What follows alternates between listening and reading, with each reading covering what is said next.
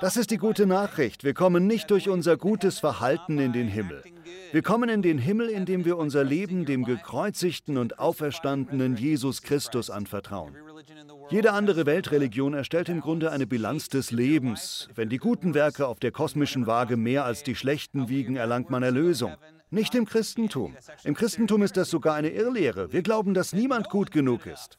In dieser Hinsicht sind wir alle gleich. Wir sind alle ein Haufen Sünder, die Jesus brauchen.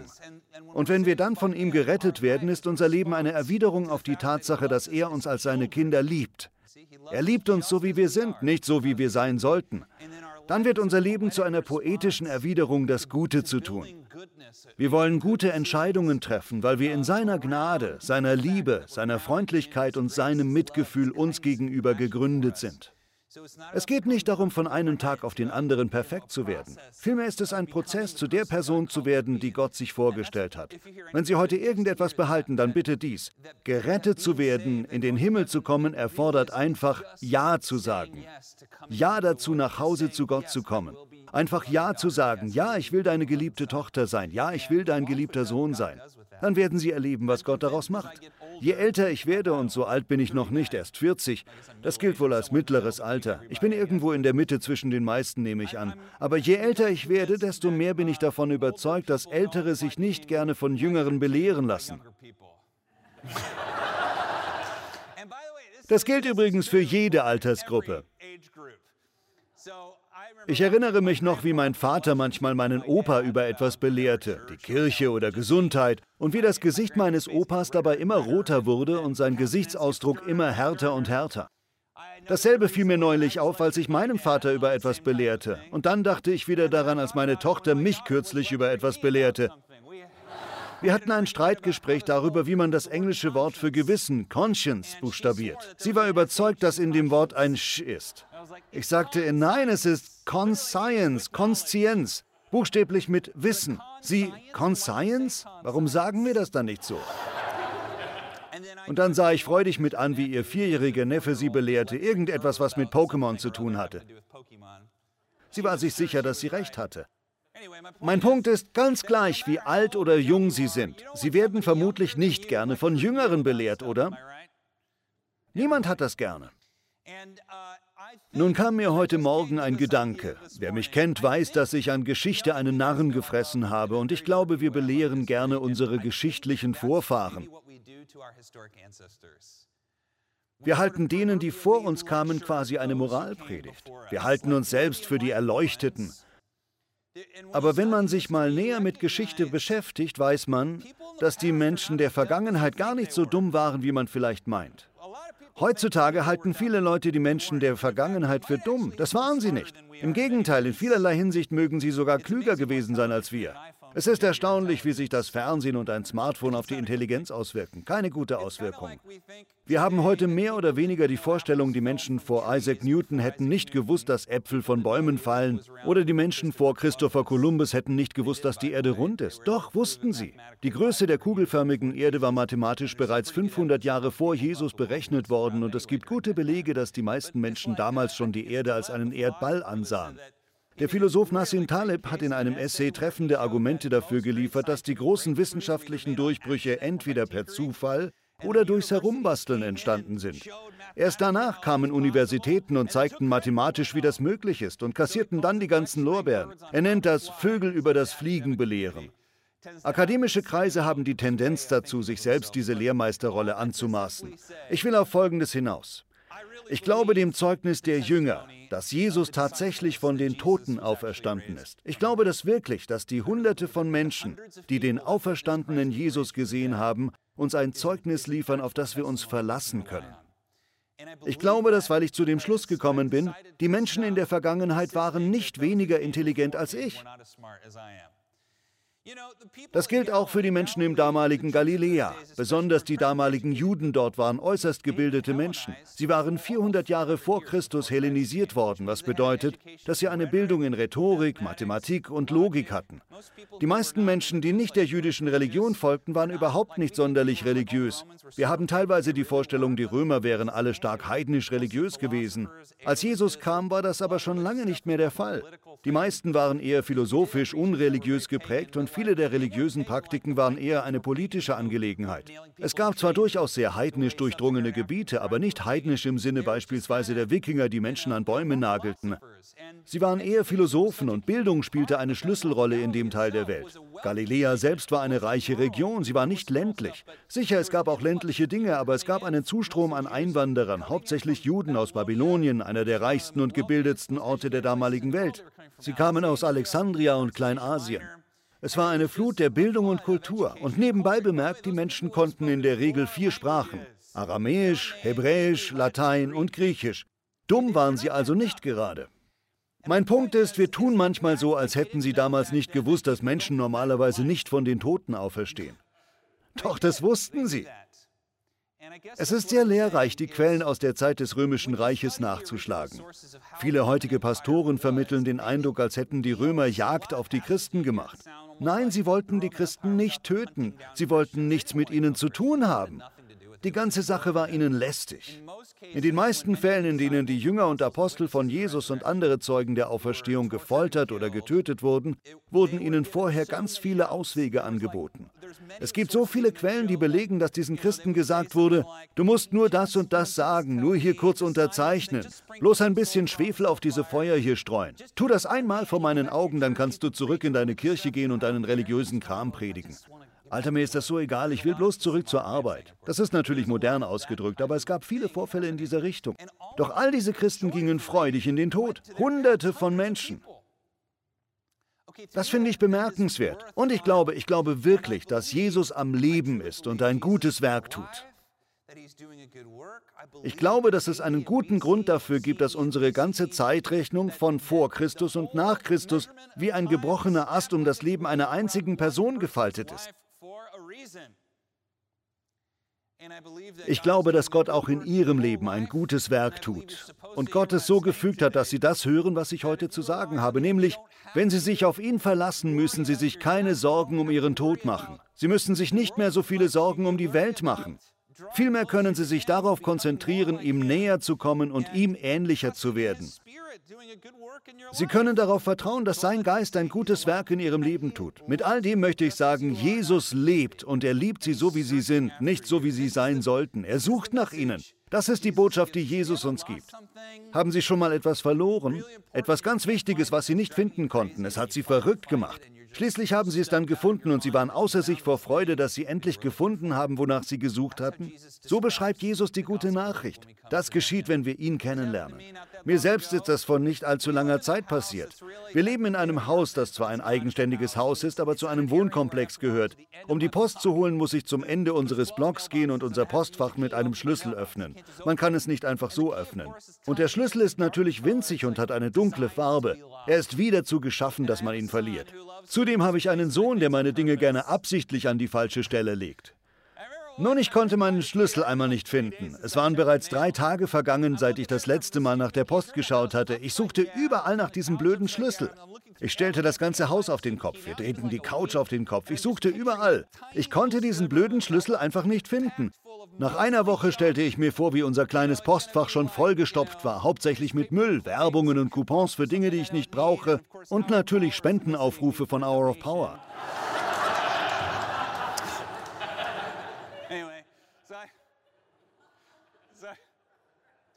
Schließlich ging ich dann mit Cohen zum Bus und trug eine Jacke, weil es ein bisschen kühl war. Als ich zurückging, schob ich meine Hände in meine Jackentasche, um meine Hände zu wärmen.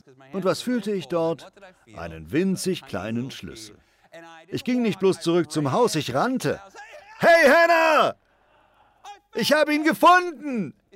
Das ist das Bild, das Jesus in dem Bibelabschnitt malt, über den ich heute sprechen möchte. Es ist eine kurze Predigt heute. Genauer gesagt bin ich schon fast fertig. Ob Sie es glauben oder nicht, fast die halbe Predigt ist bereits vorbei. Es ist Ostern und ich weiß, Sie warten auf den Osterbraten und andere Leckereien. Ich möchte nicht zwischen Sie und Ihre Familienzeit kommen. Es ist interessant, dass Jesus mit Sündern isst und trinkt und die Menschen, die in der Bibel als Sünder bezeichnet werden, sind echte Sünder. Die meisten von ihnen sind tatsächliche Bösewichte. Menschen, die wir auch heute als schlecht betrachten würden, besonders die Steuereintreiber. Das sind Menschen wie die Telefonbetrüger, die eine alte Oma anrufen und ihr sagen, dass sie ihnen einen Haufen Geld überweisen muss, weil sie ihr versehentlich zu viel zurückerstattet hatten oder was auch immer. Das sind Betrüger. Es sind Diebe und böse Menschen in dieser Gruppe. Einige der Pharisäer sind zwar auch schlecht, aber nicht alle.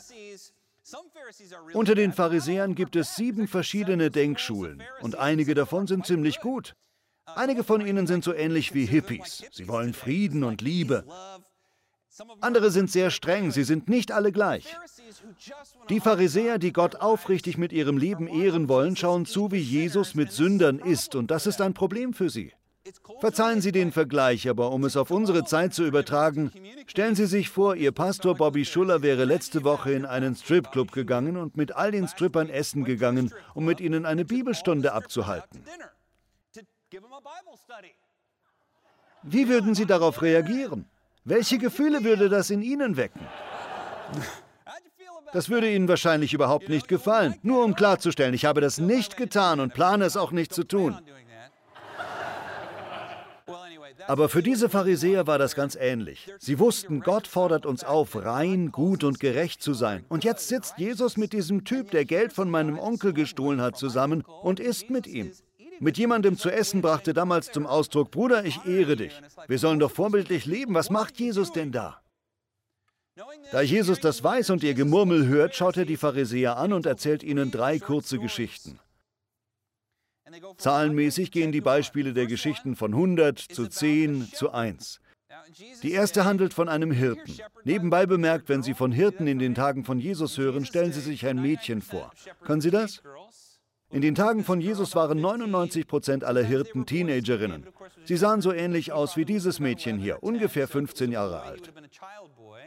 Manchmal waren es auch Jungen. König David war bekanntlich ein Hirtenjunge. Wahrscheinlich war er elf oder zehn Jahre alt. Hirtenjungen waren meist noch vorpubertär.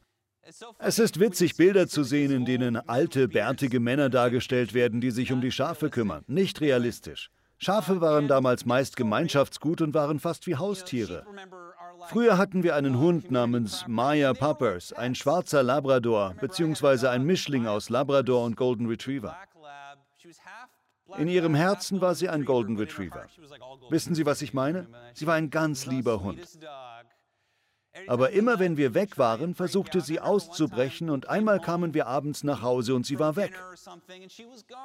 Den ganzen Rest des Abends suchten wir unseren Hund. Maya Poppers, Maya, wo bist du? Wir wussten nicht, wo sie war und konnten sie nirgends finden. Schließlich gingen wir ohne Hund zu Bett. Am nächsten Morgen wollten wir zum Tierheim gehen. Vielleicht war sie dort gelandet. Und so war es dann auch. Als sie mich sah, kam sie zu mir, legte mir die Pfoten auf die Schultern und kläffte vor Freude. Haben Sie schon mal ein Haustier gehabt, das verschwunden ist? Ein ähnliches Bild möchte Jesus seinen Zuhörern vor Augen führen. Ein Hirte hatte 100 Schafe, eines verschwand und die Hirte machte sich auf die Suche. Sie kann es nicht finden. Kotelettchen, wo bist du? Kotelettchen! Schließlich findet sie das Schaf, legt es sich über die Schultern und läuft in die Stadt, um allen zu erzählen, ich habe es gefunden, ich habe es gefunden, ich habe es gefunden. Jesus schaut die Pharisäer an und sagt, so freut sich der Himmel, wenn ein einziger Sünder, ein einziger verlorener Mensch zurück zu Gott findet. Von 100 geht er dann zu 10 über. Er sagt, oder nehmt ein anderes Beispiel. Eine Frau hat 10 Silbermünzen. Eines Tages verliert sie eine davon. Die 10 Silbermünzen sind ein damals übliches Hochzeitsgeschenk. Ich glaube, wir haben hier ein Bild von einer jüdischen Braut aus dem ersten Jahrhundert. Sie trägt ein Hochzeitskleid und alles, was für eine Braut damals üblich war. Als verheiratete Frau dann in ihrem Alltag, wenn sie einkaufen ging, die Kinder abholte oder dergleichen, behielt sie diesen Haarreif an, an dem sich zehn Münzen befanden. Dieses Bild hier ist falsch. Es sollten zehn sein, für die zehn Gebote. Der Haarreifen fungierte als Ehering. Er zeigt, dass die Frau verheiratet war. Außerdem war er hübsch und hielt das Haar zurück. Ein netter Brauch. In dieser Geschichte nun hat sie eine dieser Münzen verloren. Sie sucht sie im ganzen Haus und kann sie nicht finden. Sie sucht überall nach dieser blöden Münze. Sie ist aus Silber, also wertvoll. Sie kann sie nirgends finden. Wie gesagt, der Haarreifen fungierte als Ehering. Überall, wo sie hingeht, beispielsweise zum Haus ihrer Mutter, bekommt sie zu hören, hey, bei dir fehlt ja eine Münze, sowas in der Richtung. Sie muss sich das tausendmal anhören. Eines Tages dann beim Saubermachen findet sie endlich diese Münze und sie erzählt all ihren Freunden, schaut her, ich habe sie endlich gefunden. Ich habe sie gefunden. Ich habe sie wieder gefunden und sie befestigt sie wieder am Haarreifen. Jesus sagt im Grunde, so ist das Reich Gottes ohne dich. Ohne dich ist es nicht vollständig. Meine Familie ist nicht vollständig, wenn mein Sohn fehlt. Meine Familie ist nicht vollständig, wenn meine Tochter nicht nach Hause kommt. Komm nach Hause. Dann, um den Punkt unmissverständlich klar zu machen, erzählt Jesus noch eine dritte Geschichte, das Gleichnis vom verlorenen Sohn. Im Englischen ist der Sohn als Prodigal Son bekannt. Wissen Sie, was Prodigal bedeutet? Früher dachte ich immer, das Wort bedeutet sündhaft. Dem ist aber nicht so. Vielmehr bedeutet es verschwenderisch. In gewisser Weise ist es deshalb die Geschichte vom Prodigal Vater. Denn die Person, die in dieser Geschichte noch verschwenderischer ist als der Sohn, ist der Vater. Ein Bild Gottes. In dieser Geschichte gibt es einen Vater, der Land besitzt. Das Land befindet sich schon seit hunderten Jahren im Besitz seiner Familie und er hat zwei Söhne. Der jüngere Sohn ist das schwarze Schaf und der ältere Sohn hält dem Jüngeren gerne Moralpredigten darüber, wie viel besser er doch ist. Vielleicht haben Sie einen älteren Bruder oder eine ältere Schwester, die so ist. Vielleicht sind Sie selbst der Ältere. Als mittleres Kind bin ich ein bisschen von beidem gewesen. Der jüngere Sohn sagt dem Vater, ich will jetzt schon mein Erbe haben. Vermutlich findet daraufhin ein Streitgespräch statt, denn sein Erbe verfrüht einzufordern ist so, als würde man dem Vater sagen, ich wünschte, du wärst tot, ich will bloß dein Geld. Erstaunlicherweise verkauft der Vater jedoch ein Stück des Landes und gibt dem Sohn den Erlös. Der Sohn zieht von dannen und verprasst das ganze Geld mit Prostituierten, bis er nichts mehr übrig hat und im schlimmsten Job landet, den man als Jude im ersten Jahrhundert haben kann. Buchstäblich im Schweinestall. Aus jüdischer Sicht ist ein Schwein ein unreines, ekelhaftes Tier. Der Sohn ist nicht bloß verarmt, er hat sich nicht bloß zum Narren gemacht und seine Familie entehrt und das Erbe auf grässliche Weise verprasst, sondern nun hütet er auch noch Schweine. Er ist ganz unten angekommen. Das beste Beispiel, das mir einfällt, stellen Sie sich vor, Ihr Job bestünde darin, Spinnen zu füttern. Eines Tages dann, während Sie wieder beim Spinnenfüttern sind, kommen Sie zur Besinnung. Einfach nur ekelhaft, krabbelig und widerlich. Der Sohn kommt zur Besinnung und er überlegt, okay, mein Vater wird mich nicht wieder als seinen Sohn aufnehmen, aber wenn ich zurückgehe, wird er mir vielleicht einen Job als einfacher Arbeiter geben. Ich will nach Hause gehen und um einen Job bitten. Dann habe ich zumindest etwas zu essen und ein Dach über dem Kopf. Auf dem Heimweg übt er immer wieder, was er dem Vater sagen will. Vater, ich bin schuldig geworden an Gott und an dir. Sieh mich nicht länger als deinen Sohn an, ich bin es nicht mehr wert. Lass mich bitte als Arbeiter bei dir bleiben. Sind Sie als Kind schon mal unterwürfig zu Ihren Eltern gekommen, weil Sie im Zeugnis nur eine 5 hatten oder als Streber eine 2 statt einer 1?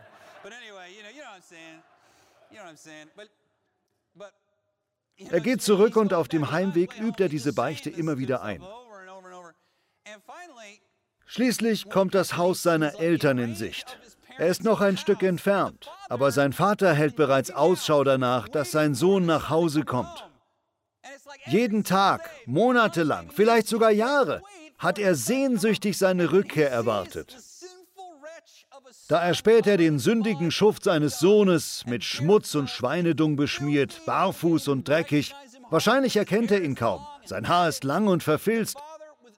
Doch der Vater beachtet das gar nicht. Er rennt auf seinen Sohn zu. Da auch Männer damals lange Roben trugen, musste man sie am Saum hochhalten und wie ein Mädchen laufen. So. Wenn ein betagter Mann so etwas tat, sah das albern aus. Der Sohn ist mitten in seinem eingeübten Satz, Vater, ich bin schuldig geworden an Gott und an dir. Da schlingt der Vater seine sauberen Arme um seinen schmutzigen, dreckigen, stinkenden Sohn, Tränen in den Augen. Er hüllt ihn in ein Gewand, ein Symbol der Ehre, steckt ihm einen Ring an den Finger, ein Symbol der Familienautorität und zieht ihm Schuhe an, ein Symbol der Freiheit. Der Sohn ist von der Knechtschaft befreit. Dann lässt der Vater ein Mastkalb für ihn schlachten, was man normalerweise nur bei einer Hochzeit tat.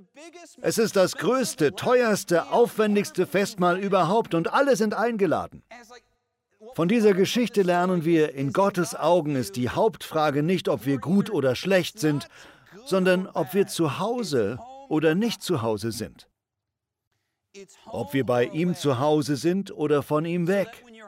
Wenn wir zu ihm kommen, nach Hause, ändern auch unser Schmutz, unsere Mängel und unsere Fehler nichts daran, dass wir zu Hause sind. Und wir wissen, dass sich die Dinge ändern. Wir werden ein Bad bekommen, werden gereinigt, wir kriegen Schuhe und erhalten ein Festmahl. Jesus sagt, so ist es im Reich Gottes, wenn jemand nach Hause kommt. So sehr freut sich der Himmel über einen einzigen Menschen, der zu Gott zurückkehrt. Kommen Sie nach Hause zu Gott. Kommen Sie nach Hause zu ihm, strengen Sie sich nicht vergeblich an, grübeln Sie nicht zu viel nach, zählen Sie nicht alles auf, was Sie zu einem schlechten Menschen macht, das sind Sie nicht. Geben Sie Ihr Leben Gott und fangen Sie an, ein Leben als Erwiderung auf seine Liebe zu Ihnen zu führen. Das ist das Evangelium, die gute Nachricht. Mit der Zeit werden Sie dann auch zu einem moralischeren und besseren Menschen, aber zuerst kommen Sie einfach nach Hause. Die Geschichte endet hier nicht. Es gibt noch einen letzten Teil, den ich sehr interessant finde. Der ältere Sohn ist von dem Ganzen überhaupt nicht begeistert. Er kommt von der Arbeit nach Hause, vielleicht hat er eine Schaufel über der Schulter. Er sieht das Haus aus der Ferne, sieht viele Lichter und hört Musik wie bei einem Gasthaus und er riecht den köstlichen Duft einer Grillparty. Er fragt sich, was da los ist. Er fragt einen der Diener, hey Bill, was ist da los? Im Griechischen steht da Bill. Bill, was wird denn hier gefeiert? Der erwidert, mein Herr, dein jüngerer Bruder ist wieder da und dein Vater hat ihm ein Mastkalb schlachten lassen. Der ältere Bruder ist entsetzt. Nein. Nein, das kann doch nicht sein. Er nimmt seine Schaufel in die Hand und fängt an zu buddeln. Er tut so, als müsse er arbeiten, um zu zeigen, so jemand bin ich. Ich arbeite. Ich bin verantwortungsvoll. Ich tue das Richtige. Wir alle kennen so jemanden, oder? Der Vater kommt raus zu seinem älteren Sohn. Er rennt zu ihm, genauso wie er zu dem verlorenen Sohn gerannt war, sehen Sie? Verschwenderisch. Und er sagt zum älteren Sohn, komm doch herein, feier mit uns.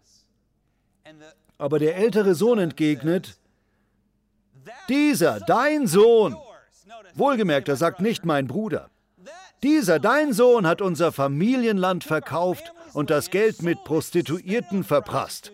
Er hat dich und mich beleidigt. Und jetzt schlachtest du ein Mastkalb für ihn? Nie hast du mir auch nur eine junge Ziege gegeben, damit ich mit meinen Freunden einmal richtig hätte feiern können. Aber für ihn schlachtest du ein Mastkalb?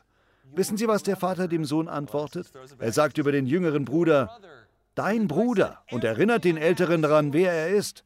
Dann sagt er, mein Sohn, alles, was ich habe, gehört dir, du hast immer das Richtige getan, aber dein Bruder, damit deutet er an, du hättest dich auf die Suche nach deinem Bruder machen sollen. Du hättest ihn zur Vernunft bringen können. Du hättest dich an seine Verse heften sollen. Er sagt, dein Bruder war verloren, jetzt ist er wieder gefunden, er war tot, jetzt lebt er wieder. Komm doch und feiere mit uns. Und wissen Sie, was der ältere Bruder tut? Wissen Sie, was er tut? Das wissen Sie nicht. Niemand weiß es. Weil Jesus die Geschichte an dieser Stelle beendet. Er lässt den Ausgang offen und er richtet seinen Blick direkt auf die Pharisäer, während er mit einem Haufen Sünder zusammensitzt. Jesus schaut die Pharisäer an und lässt den Ausgang seiner Geschichte offen. Damit fragt er sie, was wollt ihr tun? Wollt ihr zu uns kommen und mitfeiern oder wollt ihr schmollen? Sehen Sie, ich glaube, das ist ein Aspekt des Gleichnisses, der oft übersehen wird, dass die Gesetzlichkeit der Pharisäer auch etwas Sündhaftes ist. Ihr Stolz, ihre herablassende Haltung, die besagt, andere sind nicht so gut wie ich. Auch das ist nicht das Leben Gottes. Gott möchte uns Freiheit schenken. Er möchte, dass unser Leben jetzt von Freiheit und Güte geprägt ist. Ich möchte Sie einladen. Vielleicht identifizieren Sie sich mehr mit dem jüngeren Sohn oder vielleicht mehr mit dem älteren Sohn. Vielleicht sind Sie immer gut gewesen, das artige Kind, der verantwortungsvolle Mensch, aber es mangelt Ihnen an Freiheit, Leben, Geist und Kraft von Gott. Oder vielleicht haben Sie viel falsch gemacht und sagen, Bobby, Sie haben ja keine Vorstellung davon, was ich alles angestellt habe. Stimmt, ich weiß es nicht. Aber ich weiß, dass es keinen Heiligen ohne eine Vergangenheit und keinen Sünder ohne eine Zukunft gibt. Das weiß ich. Ich weiß, dass das wahr ist. Ich glaube, Gott sagt Ihnen jetzt, komm nach Hause. Es ist so einfach. Kommen Sie nach Hause. Sie dürfen sich von ihm geliebt wissen. Vater, wir danken dir so sehr für deine Liebe zu uns. Du bist so gut und freigebig zu uns. In der Bibel steht, dass Gott die Liebe ist. Dafür danken wir dir, Herr. Wir wollen heute deine Liebe annehmen und wir bitten dich, gib uns deinen Heiligen Geist, damit wir verstehen, wie wir werden sollen. Herr, wir geben dir unser Leben und wir vertrauen dir. Du bist ein liebender Vater. Wir danken dir für deine Liebe zu uns. Im Namen Jesu. Amen.